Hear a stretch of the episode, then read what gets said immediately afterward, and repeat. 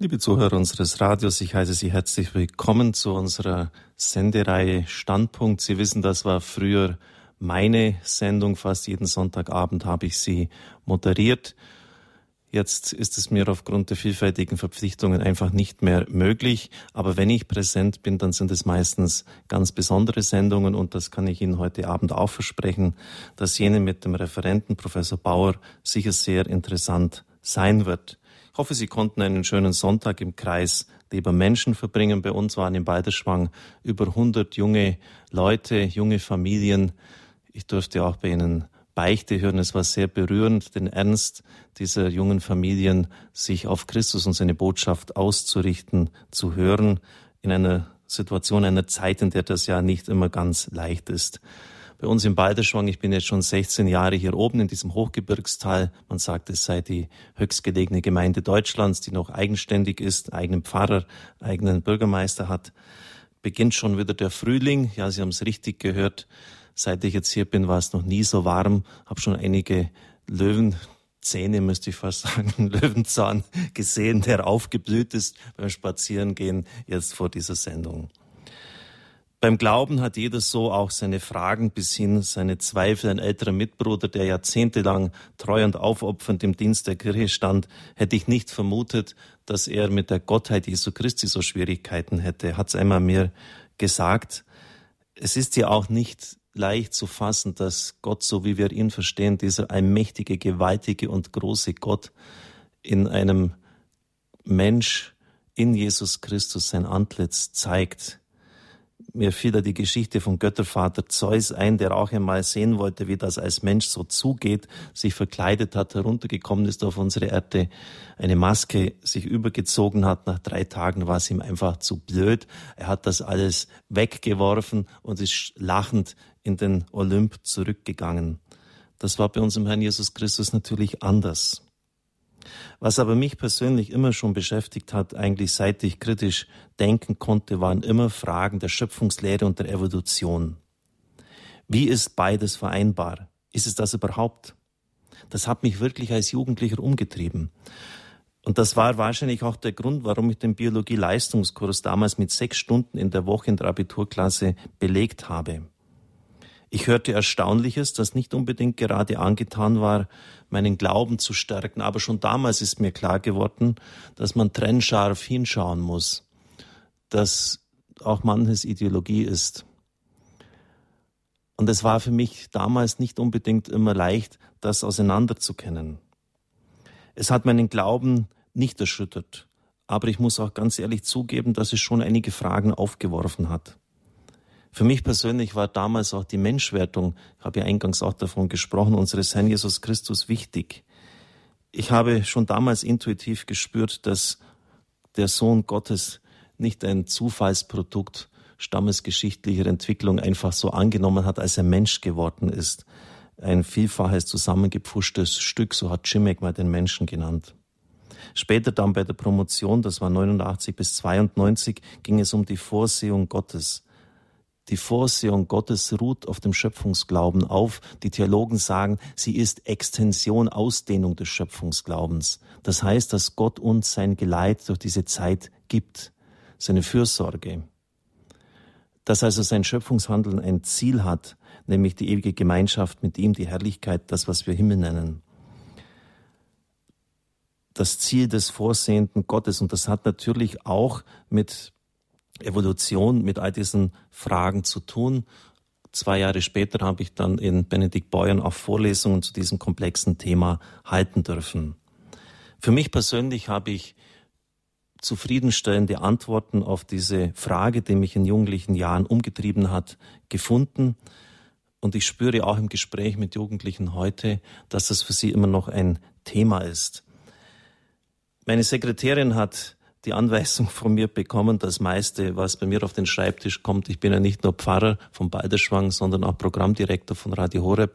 Und Sie können sich vorstellen, dass jeden Tag eine unglaubliche Flut von Zeitschriften, Zuschriften und Sachen kommt. Das meiste gleich, ähm, aber nicht Ihre Zuschriften, das muss ich auch sagen. Von die Zuschriften der Zuhörer lese ich alle persönlich, aber das meiste andere gleich in den Rundlocher reinzuwerfen, also sprich zu entsorgen. Und vor einiger Zeit kam in der Reihe Kirche und Gesellschaft die Nummer 357, herausgegeben von der Katholischen Sozialwissenschaftlichen Zentralstelle Mönchengladbach, ein kleines Heftchen von einem gewissen Joachim Bauer, neue Einsichten in das Wesen Mensch. Und dann hat er ziemlichen Mut, das Establishment herauszufordern. Jetzt hat es mittlerweile geändert. In seinem Buch liest man es aber auch noch. Abschied vom Darwinismus. Ich denke mir, der Mann hat Mut. Das ist Kampfansage. Kaum etwas anderes ist heute ja so wie ein Dogma etabliert als wie der Darwinismus. Ich möchte jetzt aber gleich hinzufügen, dann brauchst der Professor nicht korrigieren. Er ist natürlich davon überzeugt, dass es eine Entwicklung des Lebendigen gegeben hat, ich auch. Aber er bestreitet eben, dass der Darwinismus im Wesentlichen hier die richtigen Gründe hierfür angegeben hat. Und einer dieser Punkte soll eben der Kampf des Menschen um das Dasein sein. Und das ist heute vielleicht ein Schwerpunkt. Er wird das sicher auch auf andere Punkte noch eingehen. Es wurde ja immer gesagt, die Älteren erinnern sich noch an die Aussagen im Dritten Reich, dass es einen Sozialdarwinismus gibt und dass das Leben der Menschen, der Rassen auf dieser Erde ein Kampf dieser verschiedenen Rassen untereinander ist und dass sich nur der Stärkste durchsetzen wird, Survival of the Fittest. Diese Ideologie der Nazis hat zum Tod von Millionen von Menschen geführt. Also insofern geht es ja nicht einfach nur um akademische Spekulationen, sondern das Bild vom Menschen, das Bild, das wir von ihm haben, das in unserem Kopf da ist, hat auch ganz konkrete Konsequenzen für unser soziales Miteinander. Und das ist mir auch wichtig, dass wir das heute deshalb beleuchten. Deshalb ist auch der Verlust des christlichen Menschenbildes, nämlich die Gott-Ebenbildlichkeit, eine, wie ich meine, eine der größten Tragödien unserer Zeit. Und wir müssen alles tun, dem entgegenzusteuern. Es wurde immer wieder gesagt, der Kampf ums Dasein ist für die Selektion entscheidend, für das Überleben, äh, jeder gegen jeden sozusagen. Die moderne Hirnforschung hat dem ein Ende gesetzt und das ist auch eine der neuen Einsichten in das Wesen Mensch von Joachim Bauer. Ich drehe dann das Heftchen um und interessiere mich einfach, wer ist denn der überhaupt? Dann steht dort Universitätsprofessor Dr. Med Joachim Bauer, Internist und Facharzt für psychosomatische Medizin, Facharzt für Psychiatrie und Psychotherapie. Nach dem Medizinstudium war er viele Jahre in der molekularbiologischen Forschung tätig. 1996 wurde ihm der Forschungspreis der Deutschen Gesellschaft für biologische Psychiatrie verliehen. Er hat also unglaublich viele Bücher, Aufsätze geschrieben. Zweifach habilitiert, also ein ganz gescheiter Mann.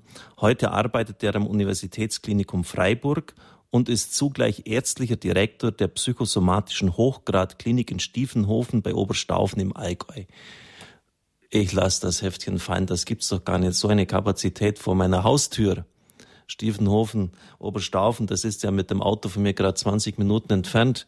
Schade, dass er heute nicht hier sein kann. Ich hätte ihm gern das Studio gezeigt und ich glaube, dass er sich darüber gefreut hätte. Aber er ist jetzt aus Freiburg per Telefon zugeschaltet. Herr Professor Bauer, guten Abend. Guten Abend, Herr Dr. Kocher. Ich freue mich, dass Sie sich Zeit nehmen. Ich habe ja auch mitbekommen, dass Sie auch sehr eingespannt sind und dass Sie noch vieles auch ja, in der Universität und in der Praxis zu tun haben. Ich freue mich, in Ihrer Sendung zu sein. Herr Professor Praxis, ich habe da auch gelesen, Sie sind jetzt auch mit Burnout ähm, geschädigten Menschen zusammen. Sie sind auch in der Psychosomatik tätig. Ähm, wie ist das so vereinbar mit Ihrer Vorlesungstätigkeit an der Universität? Sind Sie da auf beiden Achsen, also in der Theorie und der Praxis, eingesetzt? Ja, ich bin seit mehreren Jahrzehnten äh, an der Universität Freiburg tätig als Forscher und Arzt. Und in den Jahren 2009 und 2010 äh, war ich äh, sozusagen 50-50 äh, äh, auch äh, zusätzlich noch äh, in der psychosomatischen Hochgradklinik tätig und habe diese Klinik äh, weiterentwickelt. Äh, das gibt es jetzt, die Hochgradklinik ist ja eine von zwei psychosomatischen Kliniken, die zu den Dr. Reisach Kliniken zählen, also die Hochgradklinik in Stiefenhofen bei Oberstaufen und mhm. die Adula Klinik in Oberstdorf. Und äh, das Besondere dieser beiden Kliniken ist, dass sie nicht nur eine gute Schulmedizin machen, sondern dass sie auch äh, die Dimension der Spiritualität einbeziehen in die Medizin, dass sie den Menschen als Ganzes sehen und dass sie den Menschen als sinnbegabtes, als sinnsuchendes Wesen berücksichtigen und auch einbeziehen die Frage, inwieweit eben Sinnverlust, Sinnkrisen beteiligt sein können, auch an seelischen Störungen. Und äh, wenn eben das so ist, dann müsste man eben auch beim Heilprozess diesen Aspekt mit berücksichtigen. Und ich finde das einen sehr guten Ansatz. Es ist weltweit in der Medizin so, dass die äh, spirituellen Aspekte immer stärker berücksichtigt werden und dass auch die wissenschaftliche Forschung eben zeigt, dass äh, Spiritualität ein wichtiger Teil von äh, Gesundheit, von seelischer Gesundheit insbesondere sein kann, was natürlich nicht im Gegensatz zur guten Schulmedizin steht, die wir natürlich auch anwenden. Ja, also auf beiden Klavieren sozusagen ja. spielen. Ich habe auch einen heftigen Burnout vor einigen Jahren erlebt und ich muss ganz offen sagen, habe mich auch immer dazu bekannt, dass natürlich mein Glaube wesentlich auch mitgeholfen hat, diese ganz mhm. extrem schwierige Zeit zu überstehen. Ja, und ich bin dann, Sie haben ja vorhin erwähnt, dass ich ärztlicher Direktor äh, war in äh, der Hochgradklinik in Stiefenhofen. Ich bin den beiden Kliniken weiterhin sehr eng verbunden. Ich habe dort eine Akademie aufgebaut, die Dr. Reisach Akademie. Äh, für psychosomatische Medizin und wir machen weiterhin regelmäßig Veranstaltungen, die von mir organisiert und auch moderiert werden.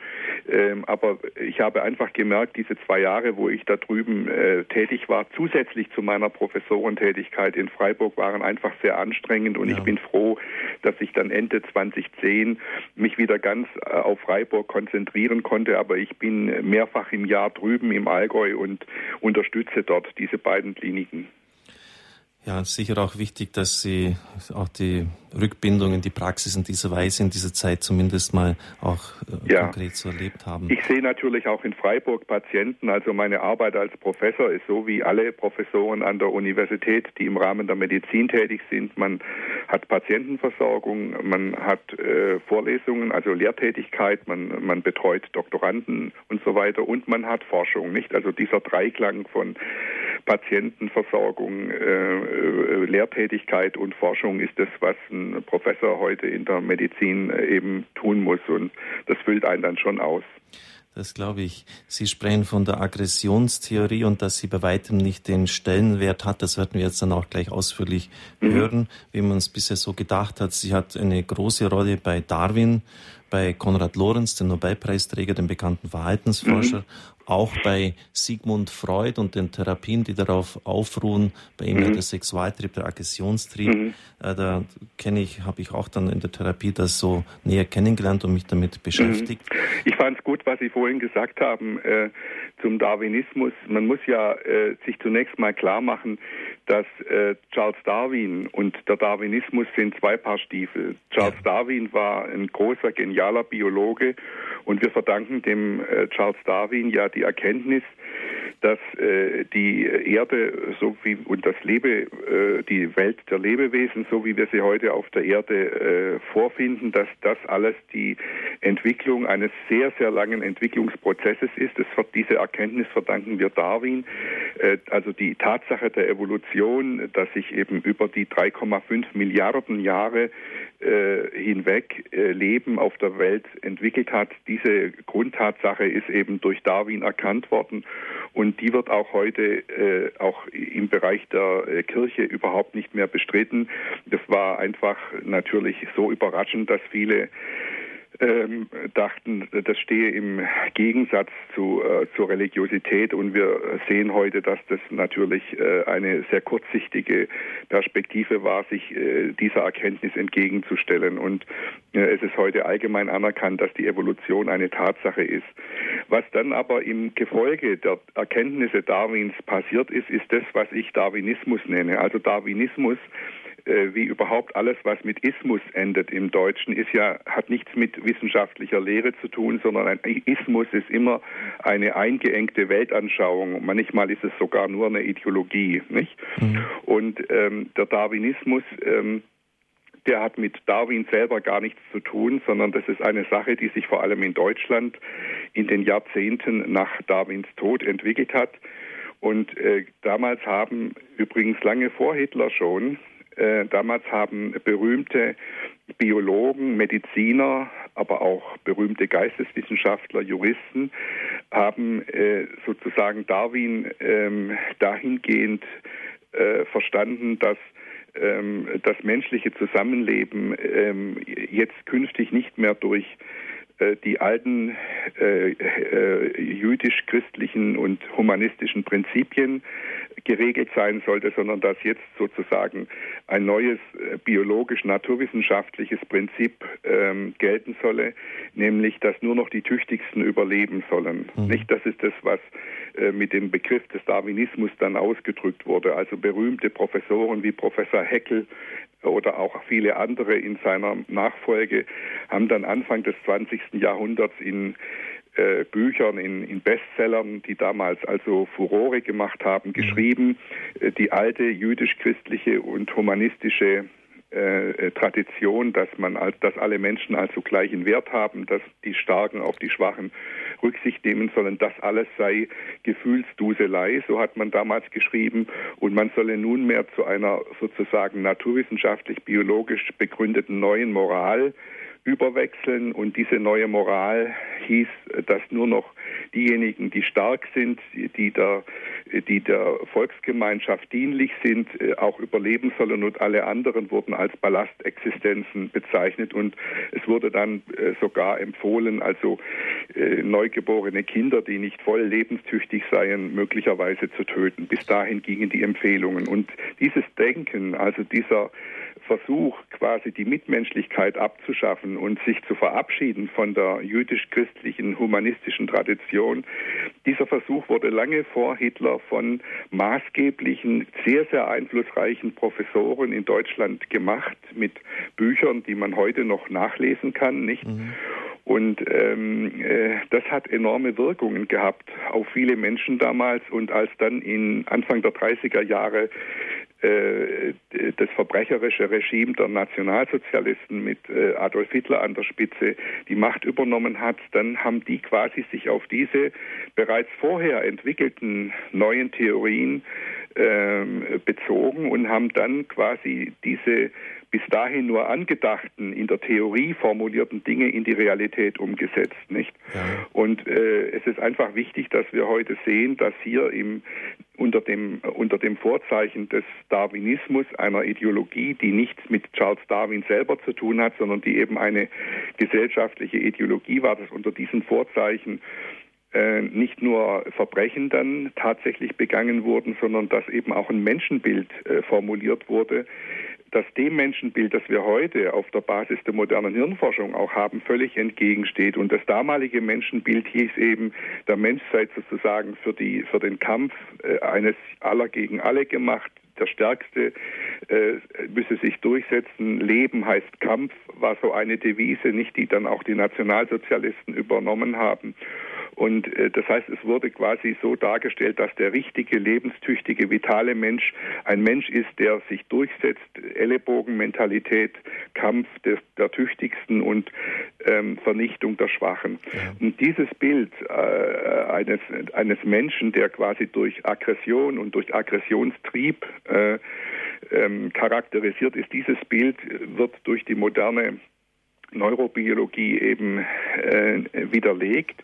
Und wir wissen heute aus der modernen äh, Hirnforschung, dass der Mensch nicht auf ähm, nicht darauf angelegt ist und nicht biologisch konstruiert ist zum Kämpfen, sondern dass die wichtigsten Antriebe, die in uns stecken, biologisch gesehen, äh, äh auf äh, guten sozialen Zusammenhalt und auf Kooperation und auf zwischenmenschliche Gemeinschaft gerichtet sind. Das werden wir jetzt im Laufe des Abends sicher dann heute noch vertiefen. Was Sie sagen, ist schon sehr, sehr wichtig, liebe Zuhörer unseres Radios. Ernst Hegel wurde ja genannt von ähm, Professor Bauer. Ähm, seine Ansichten waren damals sozusagen das Taschenbuch der Gebildeten. Er hat Gott verspottet als ein höheres gasförmiges Wirbeltier. Also da war für, für jegliche Transzendenz überhaupt gar keinen Platz mehr und hat dann auch wirklich sehr aggressiv die Ansätze, die sicher auch bei Darwin äh, da waren, äh, weitergeführt. So diese Das ist auch ein wichtiger Punkt, Herr Dr. Kocher, den ja. Sie hier nennen. Ähm, Darwin, äh, Charles Darwin selber war sich in der Gottesfrage außerordentlich äh, unsicher. Er war mhm. sehr respektvoll im Umgang mit der Gottesfrage. Und wenn man in seiner Biografie nachliest, dann kann man lesen, dass er sehr zweifelte und dass er doch den Gedanken äußerte, den kann man da auch nachlesen in seiner Autobiografie äh, dass er sagt, wenn er sich diese ganze fantastische Entwicklung des Lebens anschaut und dann dieses wunderbare Lebewesen Mensch, was zurückdenken kann in die Vergangenheit und vorausdenken kann in die Zukunft, dann müsse er doch einen, ähm, ein, irgendwie ein intelligentes Wesen annehmen als Schöpfer. So schreibt Darwin selbst, ja, und er, er, ring, er ringt regelrecht mit den Argumenten pro und contra. Und im Gegensatz zu Charles Darwin, der außerordentlich respektvoll mit der Gottesfrage umgeht, umgegangen ist, sind die Darwinisten später, also die, diese Ideologen, nicht, die haben sich dann so aufgeführt, als sei quasi die Gottesfrage äh, eindeutig äh, zu beantworten. Und äh, bis heute, also wir haben ja dann auch nach dem Krieg den Neodarwinismus nicht. Und äh, wenn man heute also Menschen wie Richard Dawkins äh, hört, die ja auch Bücher schreiben, ähm, äh, antireligiöse Hassschriften schreiben, dann führen die sich so auf, als würden sie in ihrem antireligiösen, ähm, in ihrer antireligiösen Manie, als wäre das Wissenschaft und als wäre das im Sinne Darwins Darwins, aber das ist natürlich völlig anders, als Darwin es selber formuliert hat, der außerordentlich behutsam mit der Gottesfrage umgegangen ist. Und meine Meinung ist, dass es einfach zwei völlig verschiedene Welten sind. Die Naturwissenschaft ähm, ist einfach von ihrer Selbstdefinition her hat sie sich darauf zu beschränken, Phänomene zu untersuchen, die wissenschaftlich überprüfbar sind, die man also jederzeit sozusagen wiederholen kann, Versuche, Experimente äh, zu machen und die Ergebnisse zu analysieren, aber in der Weise, dass sie jederzeit wiederholbar sind. Das ist das, worauf sich die Naturwissenschaften zu beschränken haben. Und es ist nicht Zuständigkeit der Naturwissenschaften, Aussagen zu machen ähm, äh, über kosmologischer Art, also sich Gedanken zu machen, wie die Welt überhaupt irgendwann entstanden ist und so weiter. Das, äh, und welchen, ob, ob es einen Schöpfer gibt oder ob es Sinnfragen gibt, äh, die uns als Menschen bewegen sollten. Das sind Dinge, die gar nicht in die Zuständigkeit der Naturwissenschaften fallen. Und auf der anderen Seite haben wir die Welt der Philosophie und der Theologie. Und hier äh, sind Fragen zu diskutieren, die eben mit letzten Fragen zu tun haben, also mit dem Sinn des Lebens, mit der Frage, äh, wo, wohin geht die ganze Schöpfung, wohin entwickelt sich alles, woher kommt alles. Und äh, die Theologie sollte sich wiederum aus naturwissenschaftlichen Fragen völlig raushalten. Und ich finde, wir sollten einfach respektieren, dass es hier zwei völlig getrennte Reiche gibt. Äh, und beide, die Naturwissenschaften und die Theologie, sollten sich gegenseitig respektieren. Ja, genau. Und auch ich, ich meine auch, dass sie sich gegenseitig auch befruchten können und ja. dass, wenn jetzt keine ideologischen Einschlüsse da sind, ja. auch gewisse Offenheiten seitens der Naturwissenschaft wie auch der Theologie mhm. äh, existiert. Ich freue mich, Herr Professor, auf den Vortrag von Ihnen und bitte Sie, uns jetzt das darzulegen, was Sie anhand der neueren Gehirnforschung, Sie sind ja auch Genforscher und haben da mhm. führend äh, in Deutschland gewirkt und auch international, was sich dort jetzt zur Aggression, zu, zu, zu dem, was Sie jetzt genannt haben, wir haben auch gesehen, dass das geschichtliche enorme Auswirkungen hatte, zu sagen lässt. Bitte sehr. Ja. Werde natürlich jetzt in den kommenden 30 Minuten äh, nicht alles, wozu ich gerne Stellung nehmen würde, ähm, äh, in Breite darlegen können. Das heißt also diejenigen Hörerinnen und Hörer, die gerne dann die Details nochmal genau nachlesen wollen, die müssten dann, äh, die würde ich dann gerne empfehlen, dass sie vielleicht das eine oder andere meiner Bücher zur Hand nehmen. Vielleicht beginne ich mal ganz kurz mit der äh, mit dem Hinweis darauf, ich bin, wie Sie richtig sagen, jahrelang in der Genforschung aktiv gewesen, bin auch ausgezeichnet worden für meine Forschungsarbeiten mit einem schönen Preis. Und ähm, äh, ein, äh, eine, ein, eines dieser äh, Konstrukte, die wir aus dem Darwinismus oder aus der Soziobiologie, das ist so eine bestimmte Spielart des Darwinismus haben, ist die, ist die Behauptung des sogenannten egoistischen Gens, also dass quasi der Egoismus äh, bereits in den Genen vorhanden sei. Und als jemand, der wirklich jahrelang mit Genen äh, ernsthaft geforscht hat und, und äh, erfolgreich publiziert hat, kann ich sagen, und ich bin sicher, dass mir da alle, die mit Genen selber geforscht haben, auch zustimmen, dass die Vorstellung, dass Gene egoistisch sind, absurd ist. Gene sind Kooperatoren. Das heißt, jedes Gen steht in permanentem Austausch mit seiner Umwelt. Das heißt, Gene erhalten Signale aus ihrer Umwelt, sowohl aus ihrer unmittelbaren zellulären Umwelt als auch Signale von außerhalb des Organismus und reagieren auf diese Signale. Das heißt, Gene passen sich permanent in ihrer Aktivität an das an, äh, was die Umwelt äh, dem Organismus äh, gerade zumutet, nicht? Und wir können uns als Lebewesen nur deshalb an verschiedene Umwelten anpassen, weil unsere Gene auf die Zeichen, die von außen kommen, reagieren können. Insofern sind die, Gene äh, Kommunikatoren. Sie kommunizieren mit der Umwelt. Und sie sind nicht nur Kommunikatoren, sondern auch Kooperatoren. Ein Gen alleine, wir wissen ja heute, dass die Gene aus, einer, aus einem Molekül bestehen, das wir DNA nennen, also Deoxyribonukleinsäure. Und dass dieses Molekül alleine, dieses Genmolekül alleine überhaupt nichts zu Wege bringen kann, sondern damit ein Gen arbeiten kann, muss, müssen zwei, drei Dutzend Moleküle zusammenarbeiten. Das heißt also, Gene sind Kooperatoren. Sie können nur überhaupt in Kraft äh, treten, sie können nur aktiv werden, wenn viele Moleküle gemeinsam zusammenarbeiten. Und Gene sind keinesfalls Diktatoren des Körpers, wie jahrzehntelang dargestellt wurde, sondern der Organismus, das Gesamtsystem eines Organismus äh, benutzt die Gene wie eine Klaviatur. Also die, man kann die Gene mit einem Klavier be, äh, äh, vergleichen und derjenige, der auf dem Klavier spielt, das ist der gesamte Organismus. Und er benutzt die Gene so, wie er sie am besten brauchen kann, damit er gut überleben kann. Nicht? So dass wir also sehen, dass dieses Konzept des egoistischen Gens ein völlig absurdes Konzept ist. Und äh, von diesem Konzept des egoistischen Gens äh, wurde eben dann auch äh, sozusagen rückgeschlossen auf die Natur des Menschen, dass man gesagt hat, auch der Mensch ist eben ein egoistisches Wesen, weil ja seine Gene egoistisch sind, nicht? Und äh, da dieses äh, Konzept des egoistischen Gens nicht richtig ist, ist auch dieses Konzept des egoistischen Menschen äh, fragwürdig. Jedenfalls kann man es nicht mit den egoistischen Genen begründen.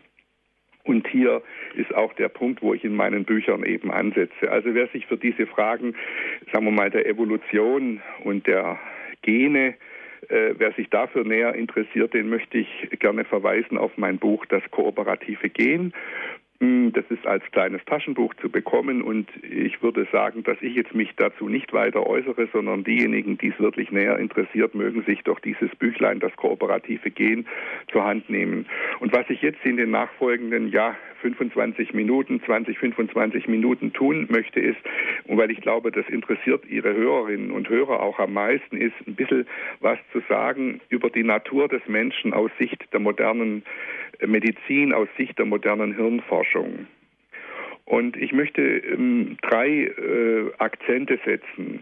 Der erste Akzent ist, ich möchte ein bisschen was sagen, was wir wissen über den Zusammenhang zwischen der zwischenmenschlichen Verbundenheit auf der einen Seite und der Gesundheit des Menschen auf der anderen Seite. Ich möchte also in diesem ersten Teil zeigen, äh, wie stark äh, die Verbundenheit zwischen Menschen äh, notwendig ist, damit wir gesund bleiben können. Der zweite Akzent, den ich dann setzen möchte, ist, dass ich ein bisschen zeigen will, dass dieses Bedürfnis des Menschen nach zwischenmenschlicher Verbundenheit nicht nur positiv ist, sondern durchaus auch problematische Seiten hat. Das hört sich jetzt im Moment ein bisschen merkwürdig an, aber ich werde das dann auch begründen, warum das so ist. Und im dritten Teil meines, meiner Ausführungen möchte ich ein bisschen was erzählen über die Gefährdung und Bewahrung der zwischenmenschlichen äh, Verbundenheit im modernen zivilisatorischen Prozess, der uns ja sehr viele äh, Belastungen aufbürdet. Sie haben vorhin vom Burnout gesprochen. Das ist ja ein Zeichen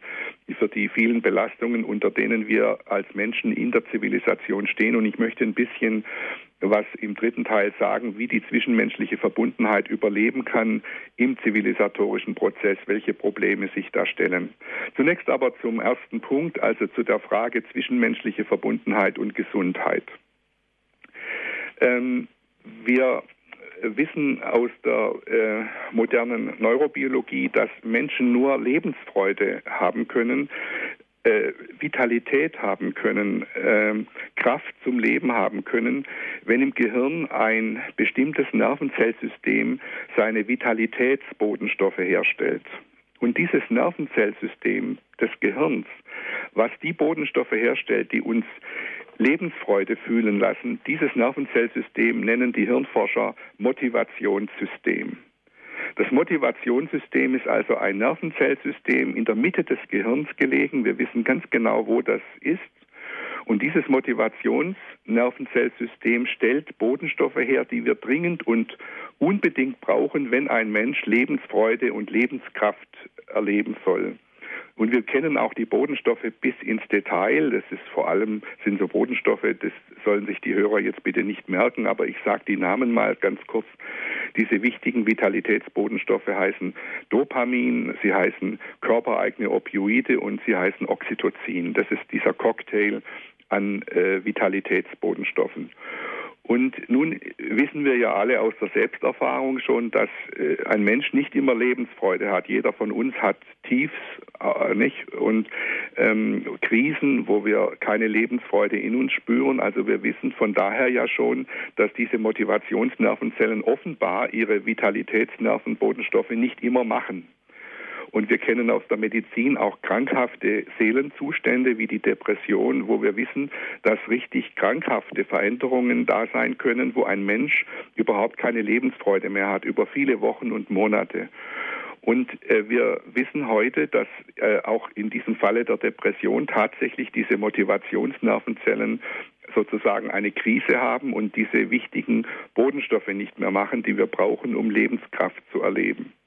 Und die wichtige Frage war jetzt in der Forschung, welche Einflüsse sind wirksam, dass diese Boden Motivationsnervenzellen ihre Bodenstoffe machen oder nicht machen. Also welche Reize müssen von außen kommen, damit die Motivationsnervenzellen diese wichtigen Bodenstoffe machen, die wir für unsere Lebensfreude brauchen. Und da hat sich gezeigt in der Forschung, was tatsächlich das menschliche Gehirn braucht, damit es diese wichtigen Bodenstoffe macht, nämlich zwischenmenschliche Zuwendung, soziale Akzeptanz, dass wir uns angenommen fühlen von anderen, dass wir Vertrauen entgegengebracht bekommen, dass wir Kooperation erleben. Das ist das, was unser Gehirn braucht, damit unser Gehirn die wichtigen Bodenstoffe macht, die uns Lebensfreude fühlen lassen. Und wenn ein Mensch also diese, äh, diese soziale Akzeptanz, die Zuwendung, die Wertschätzung von außen nicht bekommt, dann äh, stellt das Motivationssystem des menschlichen Gehirns seine Arbeit ein und dann macht es diese Bodenstoffe nicht mehr. Und dann beginnt der Mensch ins Burnout oder in die Depression äh, zu versinken.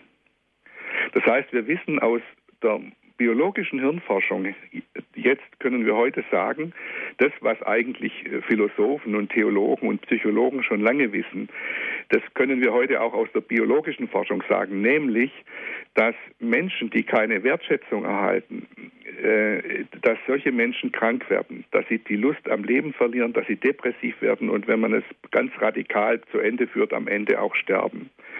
Und wir wissen also, dass wir biologisch als Menschen so konstruiert sind, dass wir ohne Zuwendung, Wertschätzung, Akzeptanz oder wenn Sie so wollen, ohne Liebe können wir nicht leben. Wir sind biologisch so konstruiert.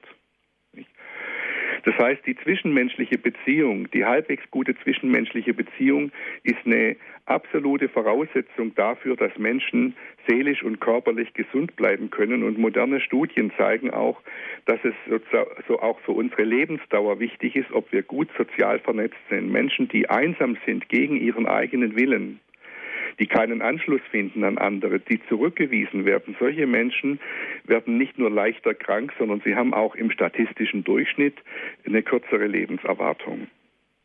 Also wir sind für gute zwischenmenschliche Beziehungen gemacht.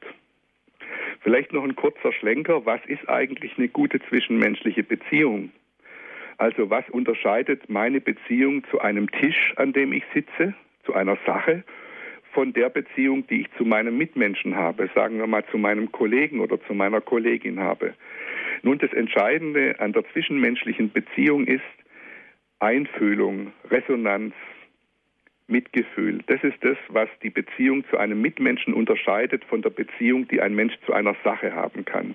Und wir haben im Gehirn spezielle Nervenzellen, die extra dafür gemacht sind, dass wir Einfühlung und Empathie mit anderen Menschen erleben können. Das sind die sogenannten Spiegelnervenzellen.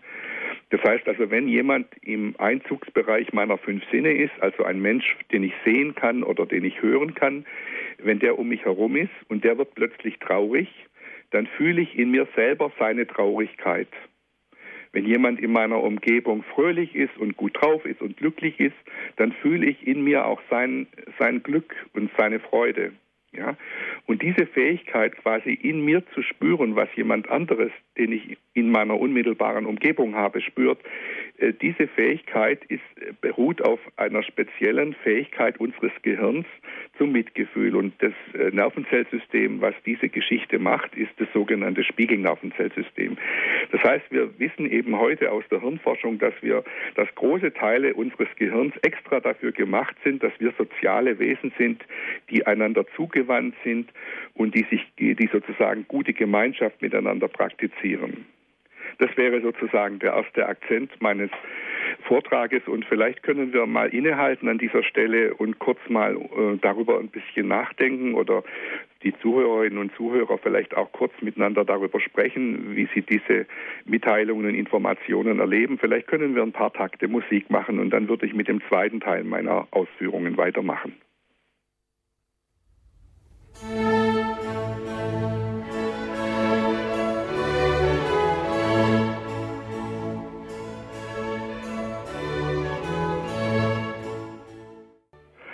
habe also versucht, im ersten Teil meiner Ausführungen deutlich zu machen, dass zwischenmenschliche Verbundenheit, Zuwendung, die wir uns gegenseitig geben, ein biologisch begründetes menschliches Grundbedürfnis ist. Und hm, ich möchte es dabei jetzt erstmal belassen. Für diejenigen, die sich ein bisschen vertieft damit beschäftigen wollen, darf ich wieder darauf hinweisen, dass ich zu diesen Forschungsergebnissen, die dieses biologisch begründete Grundbedürfnis des Menschen nach Liebe zeigen, dass ich darüber auch Bücher geschrieben habe. Es sind kleine, gut zu lesende Bücher. Äh, vielleicht äh, darf ich die kurz nennen. Das eine Buch heißt Das Gedächtnis des Körpers.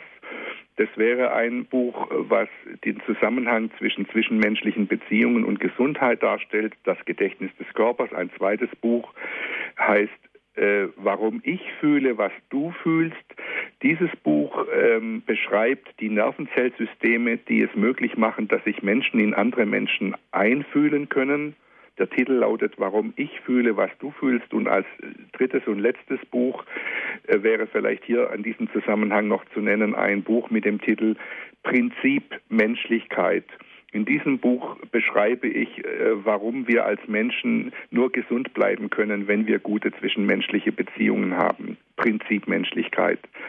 Ich möchte nun im zweiten Teil meiner Ausführungen ähm, etwas sagen zu einem Punkt, der Sie vorhin, als ich das am Anfang kurz äh, schon die Titel genannt habe, den zweiten Teil meiner Ausführungen schon kurz vorangekündigt habe, vielleicht verwundert hat, nämlich die dunkle Seite des Bedürfnisses nach zwischenmenschlicher Verbundenheit. Wie schon gesagt, der Mensch ist biologisch darauf ausgerichtet, zwischenmenschliche Verbundenheit, Zugehörigkeit zu erlangen. Und das ist eine wunderbare Sache. Es ist sehr schön, weil es eben dazu führt, dass wir Gemeinschaft leben können. Aber wir sollten uns klar machen, dieses Bedürfnis nach Gemeinschaft kann auch problematische Seiten haben. Und wir haben das in unserer eigenen deutschen Geschichte auch leidvoll bereits erleben müssen, beziehungsweise unsere Vorfahren haben das erleben müssen. Es kann nämlich durchaus sein, dass Menschen sich anderen Menschen anschließen, aus dem Wunsch heraus dazuzugehören, mit dabei zu sein, obwohl äh, das, worum es hier geht, vielleicht ein ganz unmenschliches Projekt ist. Also stellen Sie sich noch mal vor, die Situation in den 30er Jahren, die Nationalsozialisten mit ihren darwinistischen politischen Zielen, Vernichtung der Schwachen und so weiter. Viele wollten damals mit dazugehören.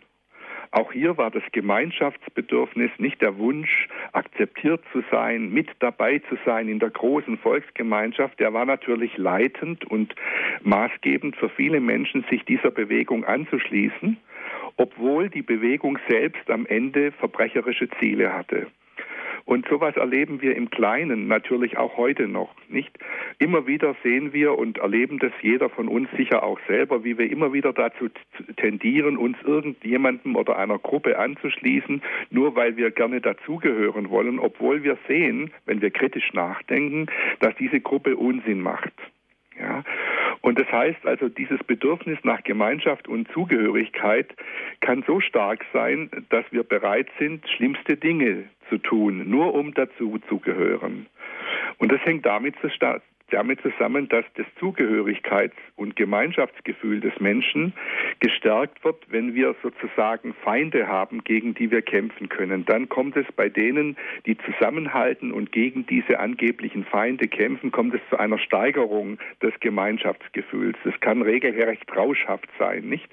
Dass man, die, wir sind die, wir sind wir und die anderen sind die anderen und je mehr wir quasi uns im Gegensatz oder in Feindschaft zu den anderen befinden, umso mehr fühlen wir uns als äh, äh, In-Group, sagt man heute nicht, als, also als Gemeinschaft sozusagen miteinander verbunden, gerade weil wir gegen Feinde kämpfen. Und oft ist es sogar so, dass der Zusammenhalt innerhalb einer Gruppe erst dadurch entsteht, dass man sich Feinde aussucht, nicht? Also zum Beispiel stellen Sie sich vor, die krisenhafte äh, Entwicklung in der deutschen Gesellschaft Ende der 20er Jahre, Weltwirtschaftskrise, Massenarbeitslosigkeit, Armut, nicht? Das war eigentlich, äh, da war überhaupt kein Zusammenhalt mehr da in der deutschen Bevölkerung, aber dann hat man plötzlich die Feinde erkannt, nicht die, die jüdischen Mitbürger und äh, die Menschen, die psychische Erkrankungen hatten, die Zigeuner und so weiter. Und dadurch, dass man quasi Feinde definiert hat, hat plötzlich die Volksgemeinschaft wieder das Gefühl gehabt, jetzt gehören wir wieder zusammen. Also es entsteht auch manchmal erst dadurch Gemeinschaftsgefühl, dass man sich einen Feind aussucht, den man dann bekämpft. Nicht? Und das alles ist im Dienste der Suche nach Zugehörigkeit und Gemeinschaft. Und das habe ich bezeichnet, äh, als ich vorhin sagte, es gibt eine dunkle Seite des Bedürfnisses nach Verbundenheit. Das heißt, wir müssen immer wieder überprüfen, ob der Gruppe, ob die Gruppe, der wir uns gerne anschließen wollen, ob diese Gruppe wirklich das Richtige tut oder ob wir vielleicht in der Gemeinschaft, in der wir uns angeschlossen haben, Dinge passieren, die eigentlich diametral zur Mitmenschlichkeit entgegengesetzt sind. Und dann ist etwas gefragt, was wir Zivilcourage nennen. Dann müssen wir uns, wenn wir sehen, die Gemeinschaft, in der wir uns befinden, tut Dinge, die nicht richtig sind, die unmenschlich sind, dann entsteht plötzlich die Notwendigkeit, sich aus einer solchen Gruppe zu lösen und zum Individuum zu werden. Ja, also sich dem entgegenzustellen, Zivilcourage zu zeigen, so wie es zum Beispiel Janus Korczak in der katholischen Kirche einst gemacht hat oder Dietrich Bonhoeffer in der evangelischen Kirche. Also kritisch nachzudenken und zu sagen, nein, ich widerstehe hier meinem Drang, mich der Masse anzuschließen. Ich möchte dieser Masse nicht zugehörig sein, weil sie macht Dinge, die fundamental unmenschlich sind.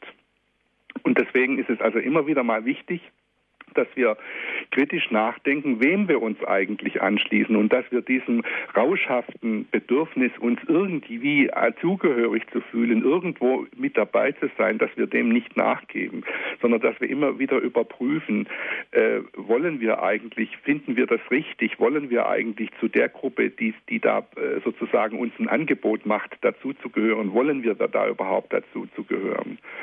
Und diese In-Group, Out-Group, also wir und die anderen, wir gegen die anderen, diese Bildung von Außenseitern, die findet überall im Leben statt. Also zum Beispiel in Familien, da gibt es Geschwister äh, unterschiedlicher Wertigkeit. Nicht? Da sagen die Eltern, ja, das eine äh, Kind von uns, das ist äh, begabt und macht immer das Richtige und das andere Kind stellt sich immer blöd an. Das ist zum Beispiel so eine In-Group, Out-Group. Nicht? Wir, die gute Familie und das eine Kind, was ausgegrenzt wird. Sowas darf nicht sein. Oder im Kindergarten, wo Kinder andere Kinder ausgrenzen, nicht? Wo Mobbing gemacht wird und wo eine Gruppe Gruppe quasi irgendwelche einzelnen anderen Kinder bekämpft oder in Schulen, wo wir auch Mobbing haben, am Arbeitsplatz, wo wir Mobbing haben. Überall hier gibt es solche Tendenzen, dass Menschen sich zusammenschließen, sich gut fühlen, weil sie in einer Gruppe sind, aber dann etwas tun, was eigentlich unmenschlich ist. Und da müssen wir uns dagegen stellen und müssen zum Individuum werden und Zivilcourage zeigen. Das ist dieser zweite Punkt. Also es ist eigentlich eine gute Sache, dass wir als Menschen neurobiologisch auf Gemeinschaft hin konstruierte Wesen sind, aber wir müssen immer wieder kritisch überprüfen, damit uns genau diese Tendenz nicht auf den falschen Weg führt. Vielleicht können wir wieder ein paar Takte Musik hören und dann würde ich zu meinem dritten Punkt kommen.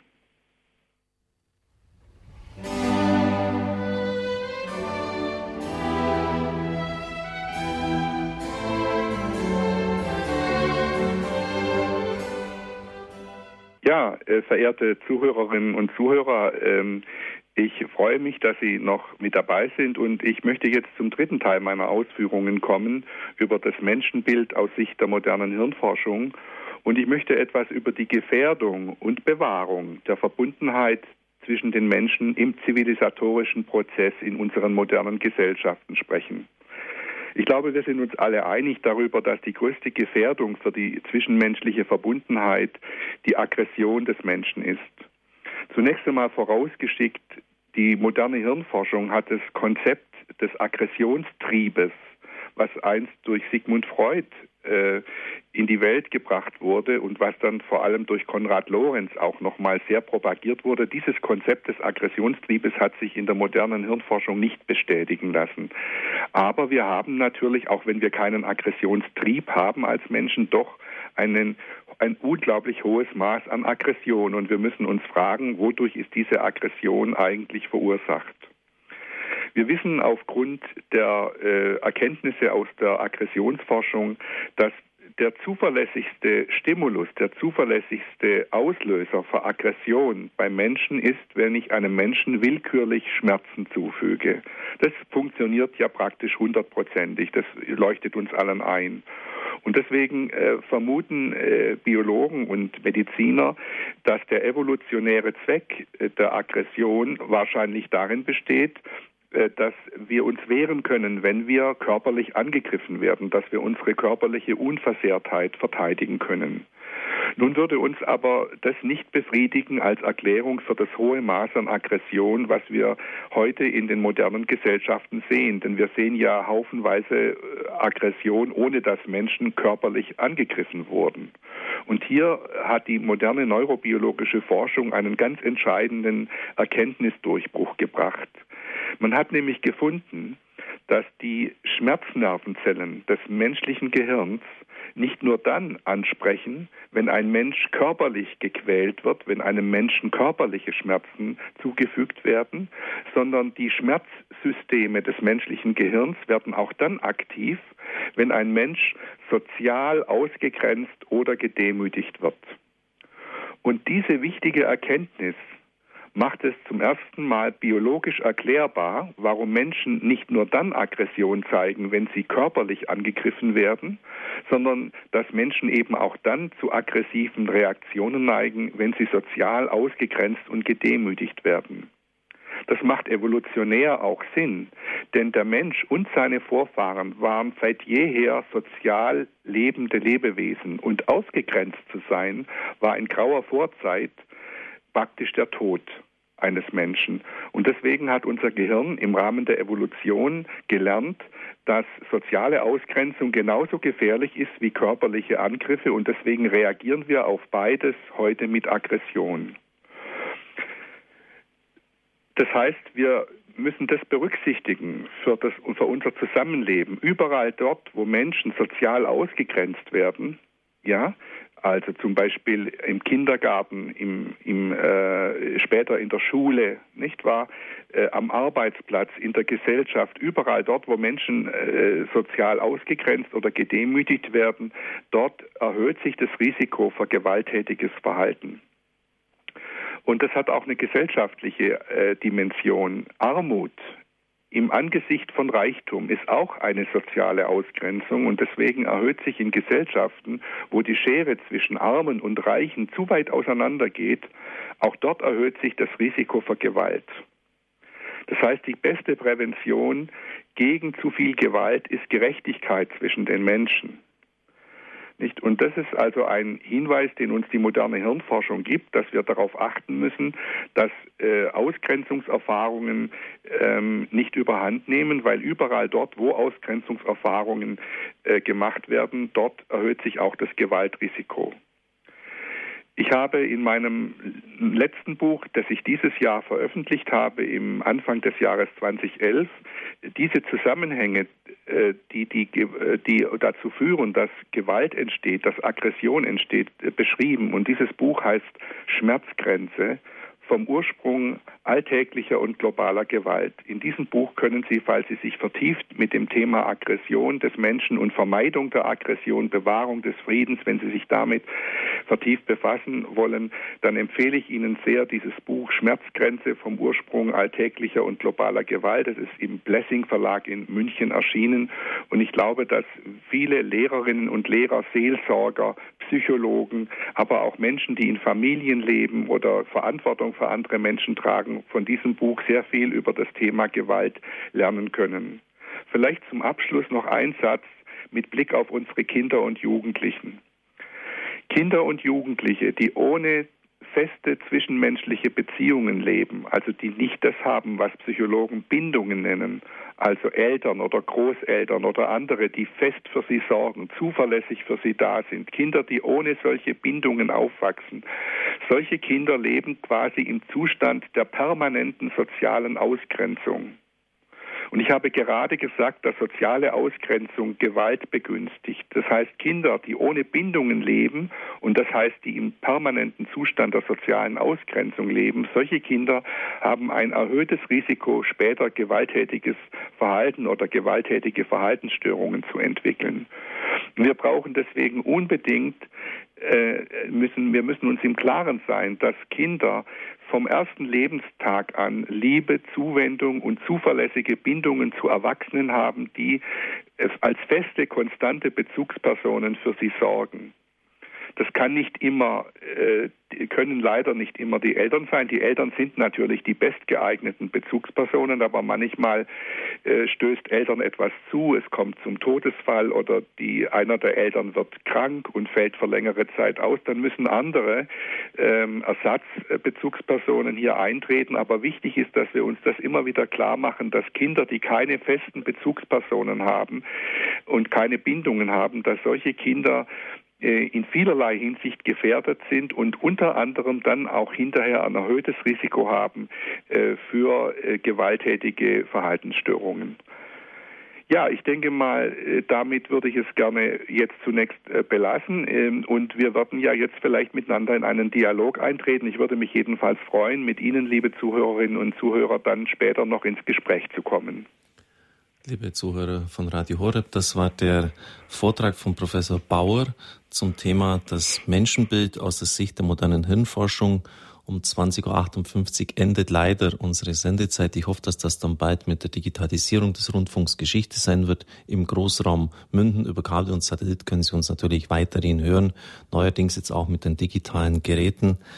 Das war jetzt ein ganz, ganz wichtiger Vortrag. Ich freue mich sehr, etwa eine halbe Stunde haben wir die Möglichkeit, miteinander ins Gespräch zu kommen, wenn Sie sich einbringen. Da ist vieles ganz Grundsätzliches gesagt worden, sicher auch eine Weichenstellung für Pädagogik, für Erziehung. Die Frage nach den Krippen ist für mich auch natürlich jetzt hier angeschnitten worden mit den festen Bezugspersonen, der Verlässlichkeit. Den Zuhörern im Großraum München sage ich einen äh, wünsche ich einen schönen Abend und würde mich freuen, wenn Sie sich dann bei Gelegenheit wieder einbringen. Nach der Musik geht's weiter.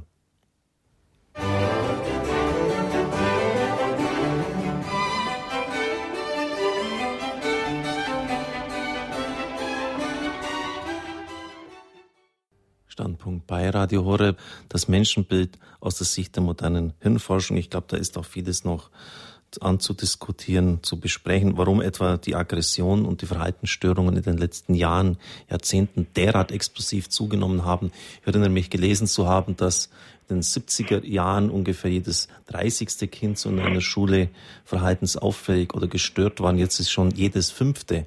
Kann ich nur fast ein bisschen sarkastisch, äh, bösartig sagen, herzliche Gratulation, wenn Sie in einer Schule zu unterrichten haben bei 25 Kindern und Sie haben fünf verhaltensgestörte Kinder vor sich. Ich war ja auch lange Zeit Lehrer in der Schule und weiß, wie schwierig das ist. Frau Hiller aus Münden ist die erste. Grüß Gott.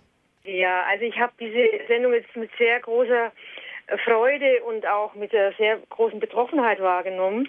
Ähm, ich habe gerade eine ganz schlimme Situation. Ich bin äh, hier in München in einem sogenannten Frauenhaus gewesen und bin da also wirklich jetzt ausgegrenzt worden. Ähm, insofern, dass ich ähm, dieses Frauenhaus verlassen durfte. Es hat wirklich auch, sage ich mal, Kreise geschlagen. Meine Beziehung zu meinen Kindern ähm, wurden in der Zeit, wo ich dort war, ziemlich massiv gestört. Ähm, äh, es wurde mir auch verschiedenes so untergeschoben und es sind genau diese Dinge, die sie auch also gebracht haben. Also es, es fehlte praktisch die, die, äh, wie sagt man, die Einfühlung, es fehlte die, äh, das Gutwill, es fehlte das Vertrauen, es fehlte die Wertschätzung, eigentlich alles das, was sie gebracht haben, die soziale Akzeptanz vor allen Dingen. Und ähm, und das zieht wirklich auch Kreise in die Familie rein. Und ich finde es ganz äh, interessant, was sie dann auch mit der Gewalt gebracht haben, weil nämlich ähm, diese Gewalt dann wirklich in einem selber auch hochkommt. Auch wenn man viel betet, und ich habe einen Seelsorger, Gott sei Dank, der mit mir das immer durchspricht, trotzdem kommt manchmal so ein Gefühl von Gewalt hoch, weil eben diese Ausgrenzung da ist und dieses Soziale mhm. nicht anerkennen. Und ähm, diese Krise, in der ich mich da jetzt gerade befinde, äh, die würde ich gerne verlassen wollen und habe jetzt auch gedacht, vielleicht schicke ich denen einfach mal diese Kassette von ihnen. Ich lasse mir die zukommen und schicke denen die, dass sie vielleicht mal darüber nachdenken, was sie das mit Menschen machen. Also da wird auch so gehandelt, dass praktisch Frauen gegen Frauen ausgespielt werden. Also ganz bewusst, um die, um die anderen so äh, und in Schach zu halten. Und für mich ist es halt auch so ein Zeichen, dass sie nicht fähig sind, richtig ähm, mit Frauen oder Menschen überhaupt in Not umgehen zu können. Und es ist zum Beispiel jetzt eine Frau gestorben, jetzt äh, vor ein paar Tagen und es hat keiner mitgekriegt. Und die Nachfrage nach dieser Frau meinerseits wurde dann so banalisiert, ja. Und die lag dann zwei Tage tot in ihrem Zimmer und dann hat es die Putzfrau ähm, entdeckt sozusagen, ja.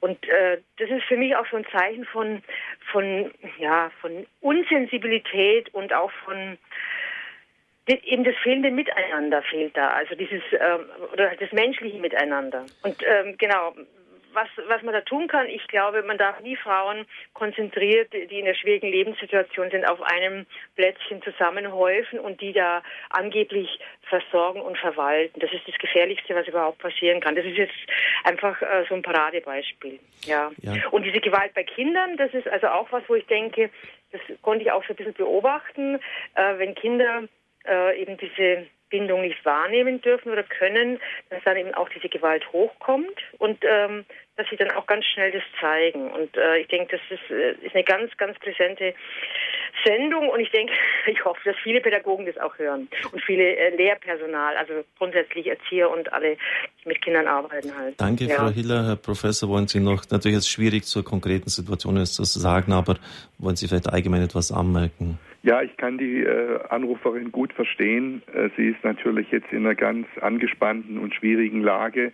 Auf der einen Seite scheint es ja in der Familie, aus der sie kommt, eine große Problematik, die sie belastet, zu geben. Und auf der anderen Seite hatte sie jetzt den Eindruck, im Frauenhaus äh, nicht richtig aufgefangen worden zu sein. Und das ist natürlich bitter mhm. in einer solchen äh, doppelten Situation belastet zu sein. Ich möchte aber doch sagen, dass die Frauenhäuser in Deutschland ganz wichtige Einrichtungen sind, denn mhm. es sind ja für viele Frauen wirklich die einzigsten Zufluchtsorte. Denken Sie nur an Frauen, die Gewalt erlebt haben und die sich an niemanden in ihrem privaten Umfeld wenden können. Und da sind diese Frauenhäuser eine ganz, ganz wichtige Hilfestellung für diese Frauen. Und ich bin ganz froh, dass wir heute in vielen Städten solche Frauenhäuser haben.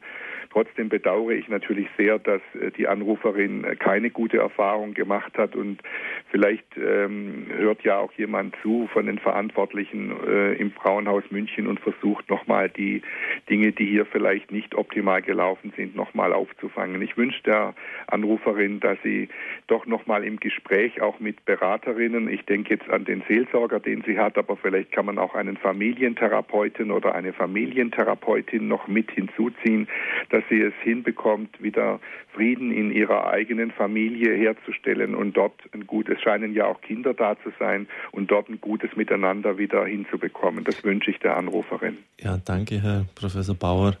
Die Leitungen sind gefüllt. Ich freue mich, dass Sie sich so einbringen. Aus Rottweil ist Frau Otto uns zugeschaltet. Grüß Gott. Ja, grüß Gott.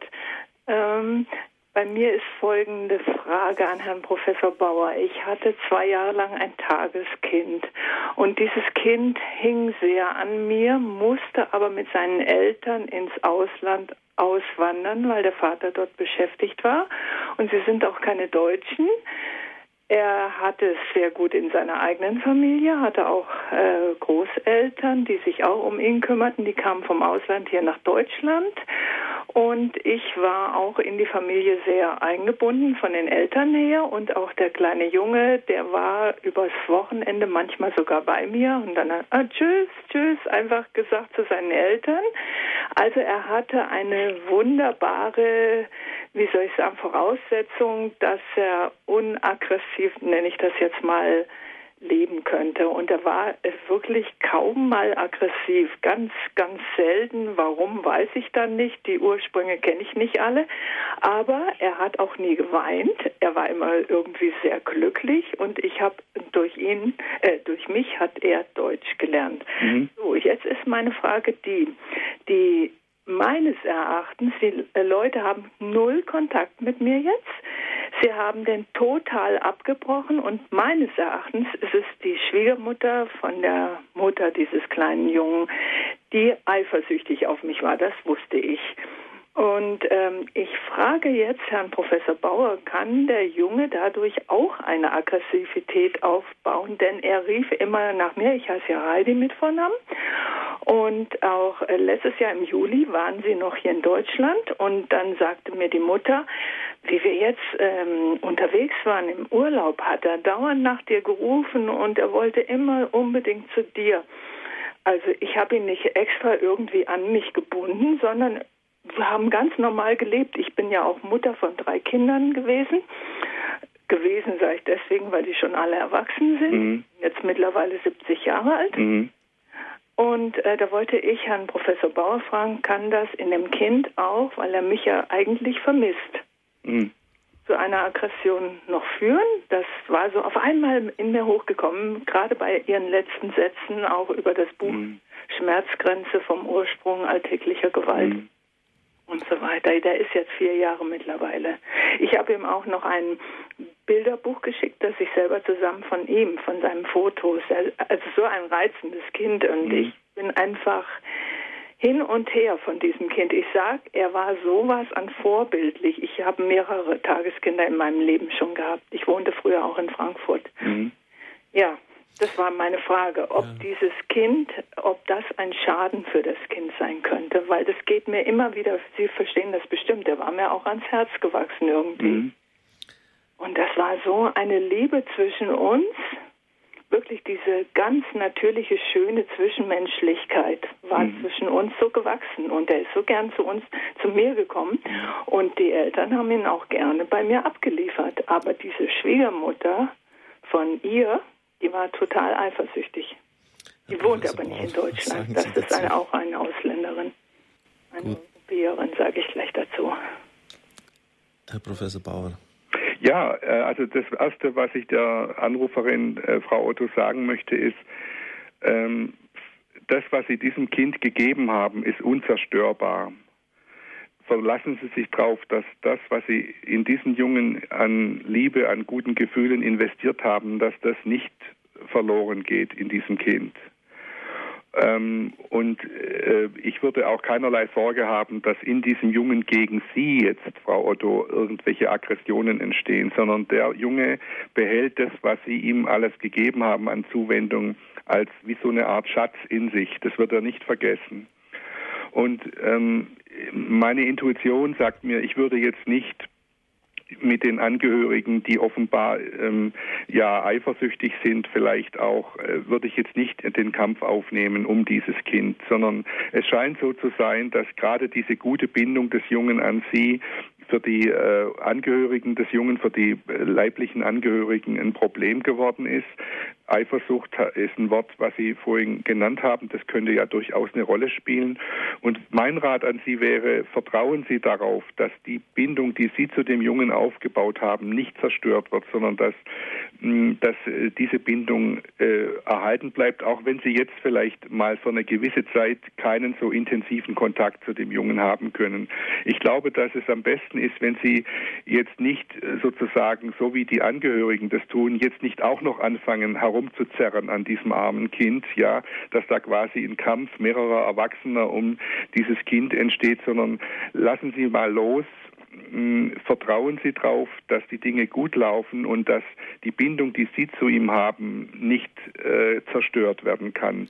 Ich glaube, dass Sie da mit dem Jungen im Moment äh, den größten Gefallen erweisen und ich würde mich nicht wundern, wenn in nach einer gewissen Zwischenzeit, vielleicht in ein oder zwei Jahren, plötzlich der Kontakt wieder neu zustande kommt. Also äh, ich würde Ihnen raten, jetzt Gelassenheit äh, zu versuchen, Gelassenheit äh, entstehen zu lassen, aufzubauen und einfach mal ein Stück weit auch zu vertrauen, dass das auch dann, wenn Sie den Jungen jetzt mal eine gewisse Zeit nicht mehr so eng sehen, äh, dass das gut weitergeht und dass Sie am Ende auch sicher wieder in Kontakt mit diesem Jungen kommen werden. Danke das wäre mein Rat. Danke für diese kluge und ausgewogene Rat. Da merkt man natürlich den Therapeuten, der unglaublich viel Erfahrung auch mitbringt. Ich freue mich auch, liebe Zuhörer und Zuhörerinnen, dass Sie so konkret aus dem Leben heraus jetzt wirklich da zur Sache gehen. Bin ganz Freut mich einfach. Frau Fechler aus Ankom, Sie sind die nächste. Ja, grüß Gott und guten Abend. Ähm, guten Abend. Ich wollte noch mal fragen, diese ja, zunächst mal wollte ich sagen, je älter man wird, umso mehr muss man sich doch unabhängiger machen von äußerer Wertschätzung, von Akzeptanz. Oder Sie haben ja auch schon ähm, die Gefährdung dann auch angesprochen, dass man eben dann ähm, nicht, auch nicht als Fisch gegen den Strom schwimmen kann, wenn man immer auf die anderen achtet, was wir ja alle schon äh, erlebt haben. Äh, dass der Charakter sich eben auch bilden kann, wenn man auch allein seinen Weg geht, auch wenn man eben nicht diese Akzeptanz hat bei manchen in mancher Hinsicht. Und das ist ja in unserer Gesellschaft eigentlich gerade für den Christen oft immer mehr jetzt der Fall. Also was den Bereich der Religiosität angeht.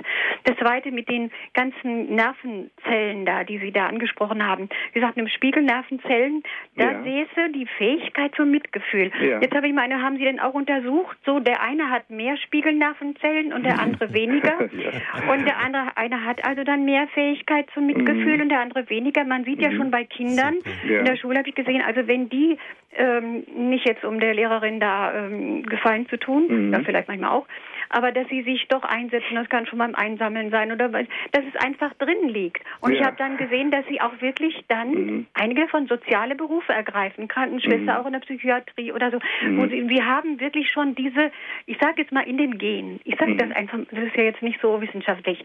Und andere, die eben mathematisch sachlicher sind, die mhm. haben eben schlagen andere Berufe ein. Mhm. Also gibt es doch da auch eine Veranlagung. Ist das bei denen dann so, dass sie die Spiegelzellen dann, äh, dass sie besonders viele Spiegelnervenzellen Stellen haben.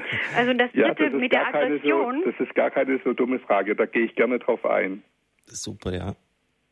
Bitte, Herr Professor. Äh, ja, wollte die Hörerin noch was sagen? Oder? Nein, Sie können schon die Antwort ja, geben, Herr Professor. Fein. Also das ist eine äh, sehr schöne Frage, die äh, ich habe es jetzt nicht ganz verstanden. Frau Fegler hieß sie, glaube ich. Fechler, Fechler. Ja, was sie gestellt hat. Ich habe mich sehr gefreut, diese Frage zu hören.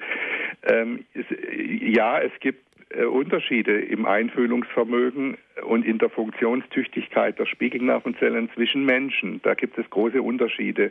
Und Sie dürfen zweimal raten, welches Geschlecht die besseren Spiegelnervenzellen hat bei Menschen. Also äh, ich gebe Ihnen die Antwort, die Frauen haben natürlich im statistischen Durchschnitt das äh, bessere Einfühlungsvermögen und äh, offenbar auch das besser funktionierende Spiegelnervenzellsystem. Die Männer neigen eher dazu, ähm, einzelgängerisch mal zu sein oder verkopft zu sein, ja. Aber wollen wir mal das Geschlecht beiseite lassen. Es gibt natürlich auch innerhalb der Frauen und innerhalb der Männer große Unterschiede. Es gibt Menschen, die stärker verkopft sind in ihrem Leben, die äh, denkerisch veranlagt sind, äh, ja, äh, spitzenmäßige Schachspieler oder Mathematiker sind, äh, Ingenieure. Und dann gibt es andere, die die besondere Begabung haben, äh, sich mit anderen Menschen zu befassen. In, die gehen dann häufig auch in Psychologenberufe, soziale Berufe oder so und oder werden Seelsorger. Äh, und äh, da gibt es also zwischen den Menschen große Unterschiede. Worin die bedingt sind, warum das so ist, das wissen wir nur zum Teil. Ähm, da spielen sicher Veranlagungsfragen auch eine große Rolle. Aber ich denke mal, dass jeder Mensch, äh, auch wenn er, egal ob er jetzt mehr auf der intellektuell-denkerischen Seite seine Stärken hat oder mehr auf der empathischen Einfühlseite seine Stärken hat, jeder Mensch kann im Leben natürlich seinen Platz finden nicht? Mhm. Und äh, es gibt Berufe, wo das eine mehr gefordert ist und das andere mehr gefordert ist. Ich würde mal sagen, bei einer Kindergärtnerin oder bei einem guten Lehrer oder bei der guten Lehrerin, da sollte eine Menge Einfühlungsvermögen da sein. Man kann das auch ein bisschen trainieren, nicht? Man kann dadurch, dass man immer wieder sich bemüht, sich die Situation anderer Menschen vorzustellen, zum Beispiel ein schwieriger Schüler, nicht, der sich schlecht benimmt, immer wieder mal auch nachdenken, warum ist es eigentlich so? Wie sieht die Welt aus seiner Sicht aus? Und man kann, gerade wenn man dann miteinander, wenn Lehrer miteinander über Schüler, kritische, äh, schwierige Schüler sprechen, äh, schulen sie, indem sie miteinander sprechen über schwierige Fälle, schulen sie gegenseitig ihr Einfühlungsvermögen. Äh, und in solchen Berufen, wo man also Verantwortung für andere Menschen trägt, wie jetzt vor allem in den Erziehungsberufen, in den Psychologenberufen, da braucht es eine geschulte Einfühlung, während es denn andere Berufe gibt, wo das gar nicht so nötig wird. Nicht, wenn ich also mhm. zum Beispiel ein Pilot bin von einem Verkehrsflugzeug oder Ingenieur bin in einem, in, einem, in einem großen technischen Betrieb, dann ist die Einfühlung vielleicht gar nicht so sehr, sehr das, was gefordert wird, sondern vor allem ein großer technischer Verstand und eine mathematische Begabung. Also ich denke, von daher findet dann auch jeder seinen Platz im Leben. Und das führt mich jetzt auch zu dem ersten Teil Ihrer Frage, nämlich sich, Sie haben gefragt, kann man denn nicht auch alleine sein auf eine gute Art und Weise, sich unabhängig machen von äußerer Akzeptanz? Und ich denke mal, dass Menschen, die jetzt, sagen wir mal, ähm, in, der, in, der, in der Mitgefühlsseite des Lebens nicht so eine Stärke haben, dass solche Menschen dann wahrscheinlich auch dazu tendieren, ganz gut zurechtzukommen, wenn sie, wenn sie nicht so viel soziale Kontakte haben. Während vielleicht andere Menschen, die mehr die wechselseitige Einfühlung äh, äh, spüren und, und das auch gerne äh, im Kontakt sind mit anderen. Nicht solche Menschen werden dann eher leiden, wenn sie einzelgängerisch leben würden. Also auch hier gibt es sicher verschiedene Möglichkeiten, gut zu leben. Jeder muss schauen, was brauche ich. Entscheidend ist, bin ich glücklich in der Art, wie ich jetzt lebe. Ich würde immer auf den, den einzelnen Menschen fragen, sind Sie mit der Art und Weise, wie Sie momentan leben, zufrieden? Tut es Ihnen gut? Haben Sie das Gefühl, dass Sie Glück erleben? Und wenn jemand sagt, ich habe zwar wenig Kontakte, fühle mich dabei aber wunderbar, ich liebe die Natur, gehe alleine wandern oder gehe meinen Hobbys nach und fühle mich dabei glücklich, dann ist es für mich völlig in Ordnung. Man sollte nicht jetzt hergehen und quasi wie so eine Art Vorschrift ähm, Menschen vorschreiben, wie sie leben sollen. Wenn aber jemand sagt, ich bin einsam und ich weiß gar nicht, warum ich mit anderen Menschen nicht in Kontakt komme, äh, ich versuche es immer wieder, aber das misslingt und dann geht es schief, man missversteht mich, ich missverstehe die anderen. Und eigentlich würde ich aber ganz gerne mit mehr Menschen in gutem Kontakt sein, dann sollte sich so jemand durchaus mal helfen lassen. Dann kann zum Beispiel eine Psychotherapeutin oder ein Psychotherapeut zu Rate gezogen werden, dann nimmt man vielleicht mal 20, 30 Beratungsstunden. Und dann kann man miteinander rausfinden, was sind denn da eigentlich die Störfelder, was läuft da immer falsch? Und was kann ich selber tun, damit ich ich dann am Ende so lebe, wie es mich auch glücklich macht. Standpunkt bei Radio Horeb. Ihre Meinung ist gefragt. Ich danke jenen, die jetzt schon längere Zeit in der Leitung warten. Wir nehmen Sie gerne noch rein. Das Menschenbild aus der Sicht der modernen Hirnforschung, ich finde das sehr interessant. Für Theologie ist es natürlich enorm bedeutend, weil wir ja auch das Menschenbild haben von der Genesis her, der Mensch als Gottes Ebenbild. Und da greift vieles ineinander, was ich jetzt vom Professor Bauer gehört habe. Seine Ausführungen und das, was wir aus der Theologie dazu sagen können, hat sie auch pointiert dann so äh, zuge überspitzt formuliert und, und sozusagen uns den Ball ins Feld gegeben. Ohne Liebe können wir nicht leben. Ja. Das ist natürlich schon super starke Aussagen. Biologisch mhm. sind wir so konstruiert. Das führt natürlich schon ziemlich stark auch zu dem hin. Ja, das ist eine Revolution eigentlich, nicht in ja. der modernen Medizin, dass wir jetzt nicht mehr dieses alte Bild haben, da sind die Gene und die Gene legen fest, wie wir sind, mhm. sondern dass wir eine Revolution in der Erkenntnis in der Wissenschaft haben, nämlich dass die Art, wie wir leben, unser Lebensstil, die Art, wie unsere zwischenmenschlichen Beziehungen gestaltet sind, dass das Einfluss auf die Biologie unseres Körpers hat, nicht? Und mhm. wenn, wenn Sie gerade darüber noch mehr sich vertiefen wollen, die Zuhörerinnen und Zuhörer, mhm. warum und wie macht es eigentlich der Körper? Warum sind zwischenmenschliche Beziehungen für unseren Körper so wichtig?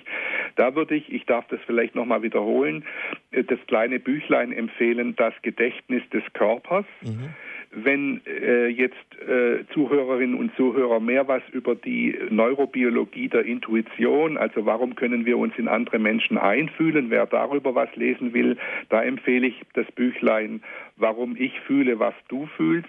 Mhm. Wer sich vor allem für die Frage interessiert, warum Menschen so auf zwischenmenschliche Beziehungen angewiesen sind, warum wir Gemeinschaftswesen sind, da würde ich empfehlen das Buch Das Gedächtnis des Körpers und als letztes würde ich noch für diejenigen, die sich mehr mit der Frage beschäftigen, wie kann man den Frieden zwischen den Menschen erhalten, Warum gibt es Aggression? Wie wird Aggression äh, gefördert und wie können wir Aggression zurückdrängen? Für diese Fragen empfehle ich das Buch Schmerzgrenze, Schmerzgrenze vom Ursprung alltäglicher und globaler Gewalt. Ich werde das beim Hörerservice bekannt geben. Ab 9 Uhr ist es morgens wieder möglich, die Mitarbeiter und Mitarbeiterinnen dort zu erreichen. Meine Güte, jetzt haben wir nur noch 10, 15 Minuten. Die, Hör die Leitungen sind alle voll, Herr Professor. Ja, schön. schön für Sie, schwierig für die Zuhörer.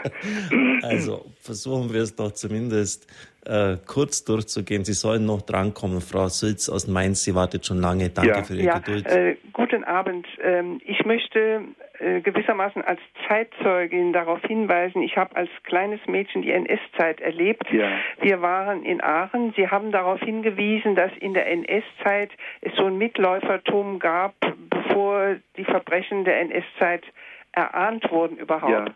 In diesem Luftschutzkeller waren in dem Wohnhaus, in dem meine Familie wohnte auch eine jüdische Frau. Das, mhm. äh, das wusste auch jeder. Ja. Und die Vermieterin war eine stramme NS-Frau ja. und äh, wollte dieser jüdischen Frau den Eintritt in den Luftschutzkeller verwehren. Sie ja. müsse auf dem Flur sind. Meine Mutter, die viel, viel Zivilcourage hatte, hat äh, gesagt, das kommt überhaupt nicht in Frage. Sie hat genauso das Recht, hier zu sitzen. Und dann haben sich auch andere eingemischt und meiner Mutter Recht gegeben.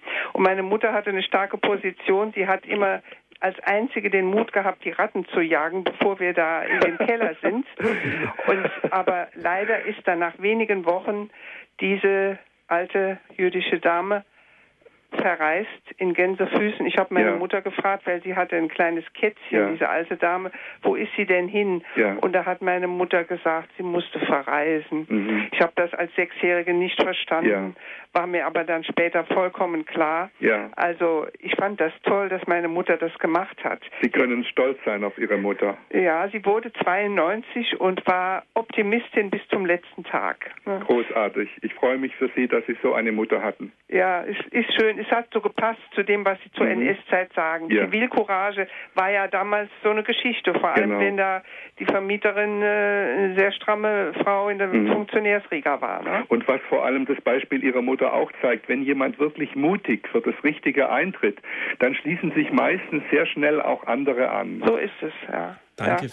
Und äh, noch ja. eine Nebenbemerkung, die Jugendlichen heute, wenn ich in Mainz in den Bus steige am Abend, nach meinem Chorabend, so und so viele junge Leute mit Bierflaschen in der Hand, die werden dann sehr laut. Mhm. So kommen ja auch Aggressionen zustande, mhm. einfach weil der Alkoholkonsum mhm. so immens ist, Stichwort Komasaufen und ja. äh, diese Jugendlichen steigen an der Universität, an den Heimen aus. Das sind zum Teil Studenten. Mhm. Da sagte mal eine, eine Sitznachbarin äh, zu mir, das sind unsere künftigen Rechtsanwälte und Ärzte. Ja. Aber schauen Sie, da, da haben wir auch dieses Phänomen des Gruppendrucks, nicht? Weil alle ja. saufen, ja. muss es jeder machen. Ja. Das ist auch sowas. Und die Medien, die modernen Medien spielen hier natürlich eine riesige Rolle. Nicht mhm. die ganze Reklameindustrie gibt Millionen, Milliarden von Euro dafür aus, mhm. äh, dieses Saufen Saufen als modisch und cool darzustellen ja. und alle meinen dann, sie müssten es auch machen, damit sie dazugehören. Ja. Und da wünschen wir uns doch alle, dass unter den jungen Menschen auch wieder mehr hinstehen und sagen, nein, ich überlege mal, ob mhm. das überhaupt richtig ist, was ich hier mitmache. Ja. Und wir müssen in der Erziehung,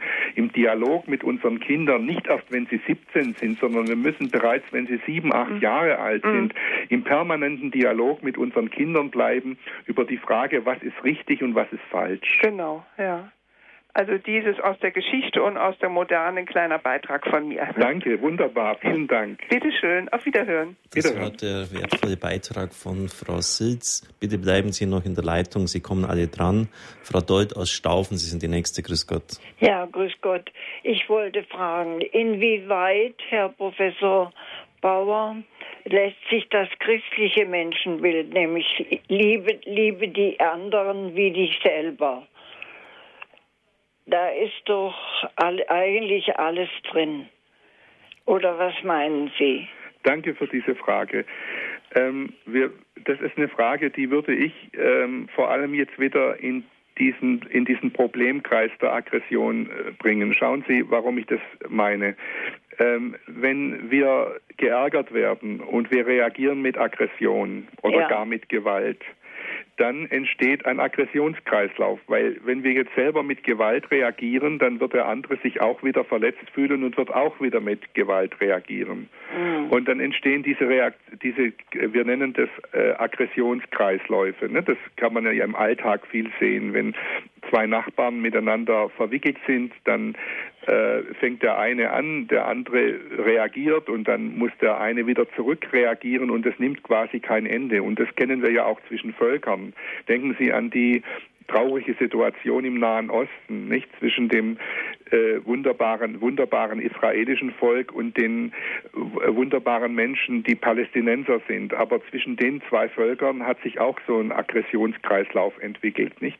Und das, was Sie jetzt zitiert haben, dieses christliche Gebot, ähm, Gewalt nicht mit Gewalt zu beantworten. Ähm, das ist ähm, äh, eigentlich der Versuch, aus solchen Aggressionskreisläufen auszusteigen. Auszusprechen, nicht? Ja. Auszusteigen, nicht? Mhm. Also, also solche Aggressionskreisläufe zu verlassen und sie zu unterbrechen. Ähm, ja, da gehört nicht? ja auch Vergebung und Verzeihung genau, dazu. Genau. Und es gibt aber Situationen, wo sich zwei Parteien so verhakt haben, dass sie das nicht mehr schaffen. Und was es dann braucht, ist ein Dritter, der vermittelt, ein sogenannter Mediator.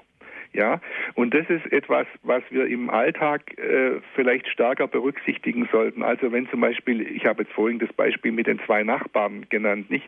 Wenn da zwei todfeind sind, dann braucht es jemand Drittes, der irgendwie es schafft, die zwei aus dem Kreislauf rauszuführen und Frieden zu stiften. Ja, und sowas ist es auch in der Politik, ist es so, ist es auch in der Politik, nicht? Zwischen diesen beiden ähm, verfeindeten Völkern braucht es einen Mediator. Also zum Beispiel sagen sagen wir mal, die Vereinigten Staaten oder es bräuchte Ägypten oder vielleicht sogar mehrere Mediatoren, die gemeinsam versuchen, ähm, solche Parteien, die quasi in Todfeindschaft miteinander verwickelt sind, wieder rauszuführen aus diesem Kreislauf der Gewalt und Frieden zu stiften. Das war der Beitrag von Frau Dold inwieweit auch so das christliche Menschenbild, das christliche Liebesgebot mhm. hier mit reinspielt. Es ist, besteht auch die Möglichkeit, dass Sie Ihren Namen nicht nennen, ausdrücklich auch bei Radio Horeb. Und deshalb haben wir jetzt eine Hörerin aus Bayern zugeschaltet. Grüß Gott. Grüß Gott. Guten Tag. Ich habe folgende Frage. Ich beobachte bei mir selber, dass es ein ganz großer Unterschied ist, ob ich äh, einem Menschen begegne mit der Einstellung, ich möchte Zuwendung bekommen oder ich möchte Zuwendung schenken. Mhm. Ich reagiere da selber völlig verschieden vor allem wenn ich Zuwendung bekommen will, mhm. bin ich meiner Beobachtung nach sogar unfähig, sie zu empfangen. Wenn ich mich entschieden habe, egal ob ich Zuwendung bekomme oder nicht, ich schenke jetzt Zuwendung. Ich kann, ich habe es noch nie geschafft, das mehrere Tage durchzuhalten, ohne dass dieses Schenken wollen, ohne viel mehr zu bekommen, als ich erwartet habe. Haben Sie das mit der Hirnforschung schon mal geprüft? Jetzt muss, ich noch mal nach, jetzt muss ich nochmal nachfragen. Wenn Sie, wenn Sie Zuwendung geben wollen, was passiert dann? Dann bin ich selber wesentlich empfangsfähiger. Ach, schau mal, ja. Aha.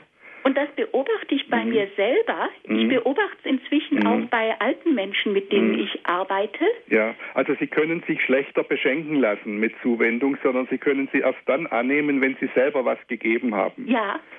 Und das beobachte, das nutze ich inzwischen ja, ja. sogar in der Arbeit mit Alten ja, aus. Ja. Ganz also alte, solange, kranke Menschen, die begegnen mit mir manchmal mit der Haltung, kein Mensch kommt oder sonst was. Mhm. Und ich weiß, wenn die diese Haben-Wolle-Haltung mhm. haben, mhm. kann ich nichts machen. Ich muss warten, bis ich irgendwas finde, wo sie sich für einen anderen einsetzen und dann stärke mhm. ich das und dann entwickeln die sich positiv. Genau, ja. Haben Sie diesen Unterschied in der Hirnforschung schon mal nachzuweisen versucht? Ich beobachte ihn inzwischen so viel, mhm. ja. dass ich meine, der wäre nachweisbar. Ja, ja, ja. Also was Sie da beobachten, ist eine sehr richtige Beobachtung. Aber ich glaube, da brauchen wir gar nicht die Hirnforschung, sondern wir können mal versuchen, uns das so einfach bloß äh, direkt anzuschauen. Es gibt einfach Menschen, ähm, die äh, sozusagen aufgrund einer bestimmten, von bestimmten Erfahrungen nicht glauben, dass sie berechtigt sind, einfach nur Liebe entgegenzunehmen, sondern die mussten immer so viel leisten, dass sie denken, sie dürfen nur dann Liebe entgegennehmen, wenn sie selber was gegeben haben. Nicht? Und ich meine, solange das nicht zu Problemen führt, würde ich sagen, muss man das auch nicht ändern, ja. Aber wenn jetzt, das kann natürlich auch ein Hindernis sein. Zum Beispiel, es kann in der Liebe zwischen einem, in einer Partnerschaft eine, ein Problem sein, dass jemand nicht in der Lage ist, sich durch Liebe beschenken zu lassen, sondern immer meint, er muss erst selber oder sie muss erst selber was geben und dann darf sie die Liebe annehmen, nicht? Das kann dann eine Partnerschaft auch behindern. Und es ist eine, äh, wir sind aber alle so erzogen, dass wir immer meinen, wir müssten erst was leisten, damit, mhm. bevor wir was entgegennehmen dürfen. Nicht, das ist dieses fürchterliche ökonomische Prinzip, in dem wir heute leben, in dieser zivilisatorischen Welt, dass wir so erzogen werden, dass wir nur dann was wert sind, wenn wir was leisten, wenn wir was für andere tun. Herr Professor, was kann man dagegen tun? Ich spreche als Betroffener. ja, ja das, äh, der erste Schritt ist, sich darüber mal Gedanken zu machen und äh, zu schauen, ob, es, ob wir es nicht wagen dürfen, uns auch mal mit Liebe beschenken zu lassen, wenn wir nichts geleistet haben. Mhm. Nicht? Also da, da überhaupt mal den Blick drauf zu werfen und das zu erkennen, ist schon ein erster wichtiger Schritt. Super. Ja, es sind schon ganz, ganz wichtige Themen, die auch zentral mhm. ins Leben eingreifen. Mhm. Herr Friebe, jetzt haben wir endlich meinen Herrn auf Sendung. Sie rufen aus dem Kölner Raum an. Guten mhm. Abend. Guten Abend. Guten Abend. Ich habe eine Frage und zwar ähm, ist für mich immer sehr unverständlich, wenn viele Menschen, gerade auch in Zwangssituationen, sagen wir mal Gefangenenlager, äh, Konzentrationslager, ja. äh, zusammen sind und die Menschen auf völlig unterschiedliche Weise äh, reagieren. Das sind zwar oft nur Einzelne, mhm. die dann äh, so hervorstechen, mhm. aber die doch ungeheuer beeindruckend sind, ja geradezu ins ja, äh, Übermenschliche hineingehen. Mhm. Wie ist das erklärlich? Ja, äh, danke für diese Frage. Ähm, das ist manchmal ganz erstaunlich, wie in solchen Extremsituationen ähm, manche Menschen über sich hinauswachsen und das also im Sinne des für den anderen Einstehen, des Zusammenhalts, so habe ich sie verstanden, ja, ja genau. nicht? Und ähm, äh, das zeigt, äh, dass im tiefsten Inneren in uns äh, eine Bereitschaft ist, für den anderen ja bis zum Tod sogar einzustehen. Aber dass diese Bereitschaft natürlich, die ist verschüttet bei vielen von uns, nicht durch Angst vor allem, durch die Angst nicht genug zu bekommen, durch die Angst äh, vernichtet zu werden. Äh, äh also ich denke, dass diese Extremsituationen, wo sich Menschen dann so, ich möchte mal sagen, heroisch und aufopfernd für andere einsetzen, die zeigen, was eigentlich in uns, in uns im Menschen steckt. Nicht? Und dass dieses Konzept des egoistischen Prinzips, dass das äh, hochgradiger Unsinn ist. Und das ist ganz interessant. Mir fällt jetzt gerade Folgendes noch ein. Äh, vor, erinnern Sie sich vielleicht auch die, die Zuhörerinnen und Zuhörer und unser Zuhörer, äh, unserer Fragesteller von gerade eben. Sie erinnern sich vielleicht, es war, glaube ich, vor etwa drei, vier, fünf Jahren, da hat in New York äh, an einem U-Bahn-Bahnhof äh, da rauschte der Zug heran und ein Epileptiker hat einen epileptischen Anfall gekriegt und fiel fort auf die Gleise. Und da hat sich in einer Sofortreaktion ein schwarzer Mitbürger auf diesen Epileptiker geworfen, zwischen, hat inzwischen die Gleise gezwängt, sich darauf gelegt und hat dann den und, und dann war praktisch keine Zeit mehr, dann fuhr der Zug über die beiden hinweg. Und dadurch, dass der quasi unter Lebensgefahr sich auf diesen Epileptiker geworfen hat, den zwischen die Gleise genommen hat und dann dadurch der Zug drüber wegfahren konnte, ohne dass den beiden was passiert ist, hat er den gerettet. Nicht? Und das Witzige ist, in Amerika, wo ich ein Jahr lang leben durfte, ich habe ein Jahr lang in New York geforscht und habe dort mit meiner Familie gelebt. In Amerika, und das weiß ich aus eigener Erfahrung, da gilt dieses egoistische Prinzip quasi als wissenschaftlich gesichert. Die Amerikaner sind überwiegend der Meinung, auch in der Wissenschaft, dass der Egoismus das herrschende biologische Prinzip ist. Und jetzt waren die plötzlich total erstaunt, wie kann es sein, dass ein Mann sich so verhält wie dieser Schwarze. Und da sind in den großen Zeitungen der USA, in der New York Times und so weiter, sind Artikel erschienen, äh, also so, als wäre da das allergrößte Weltwunder passiert ja, dass man sich überhaupt nicht erklären kann und so, als hätte sich dieser schwarze Mann, der dem anderen geholfen hat, als hätte der sich völlig gegen die menschliche Natur verhalten. Und das hängt einfach mit dieser darwinistischen Ideologie zusammen, die in weiten Teilen der Welt, vor allem auch in den USA herrscht. Nicht? Also ich habe ja vorhin klargemacht, Charles Darwin wird von mir verehrt, er ist ein großer Biologe und Naturwissenschaftler, aber der Darwinismus ist eine Ideologie. Und diese Ideologie, dass die, der Egoismus in der Biologie das oberste Prinzip ist, das gehört ja zum Darwinismus. Und der herrscht, diese Ideologie herrscht in Teilen bei uns, aber vor allem auch in den angloamerikanischen Ländern. Und dann können in solchen Ländern die Menschen gar nicht verstehen, dass in so einer Notsituation jemand unter Aufopferung seines Lebens, unter Einsatz seines Lebens einem anderen hilft. Aber was ich dazu sagen würde als Neuroforscher ist, solche Reaktionen zeigen im Grund, was wirklich in uns steckt, nämlich dass wir tatsächlich in der Lage sind, als Menschen in Notsituationen bis hin zur Aufopferung unseres Lebens uns für andere einzusetzen. Vielen Dank für diesen schönen Anruf. Ja, überhaupt Ihnen auch, Herr Professor. So war jetzt eine super Geschichte auch noch zum Schluss, dass alles eigentlich abrundet und nochmals ein bisschen auch auf den Punkt gebracht hat, sicher auch pointiert. Aber es waren jetzt auch für die Anrufe bedanke ich mich. Ähm, ich freue mich, dass Sie sich die Zeit genommen haben und Gerne. haben auch gemerkt aus den engagierten Fragen, dass da ja. wirklich viel Kompetenz und, und sehr direkt auch zur Sache gefragt ja. worden ist. Ich würde mich freuen, wenn äh, der eine oder andere Zuhörerin oder Zuhörer einfach nochmal zu einem meiner Bücher greift, weil Gerne. ich glaube, dass da noch vieles steht, was die Gedanken anregen kann und äh, Anreize sein kann. Und vielleicht ja. äh, kann man auch da mal sagen, gut, ich verschenke mal da ein Buch, was nicht dem alten Egoismusprinzip äh, folgt, sondern was moderne Wissenschaft darstellt, die wirklich auch Freude macht. Liebe Zuhörer, wünsche Ihnen einen gesegneten Tag.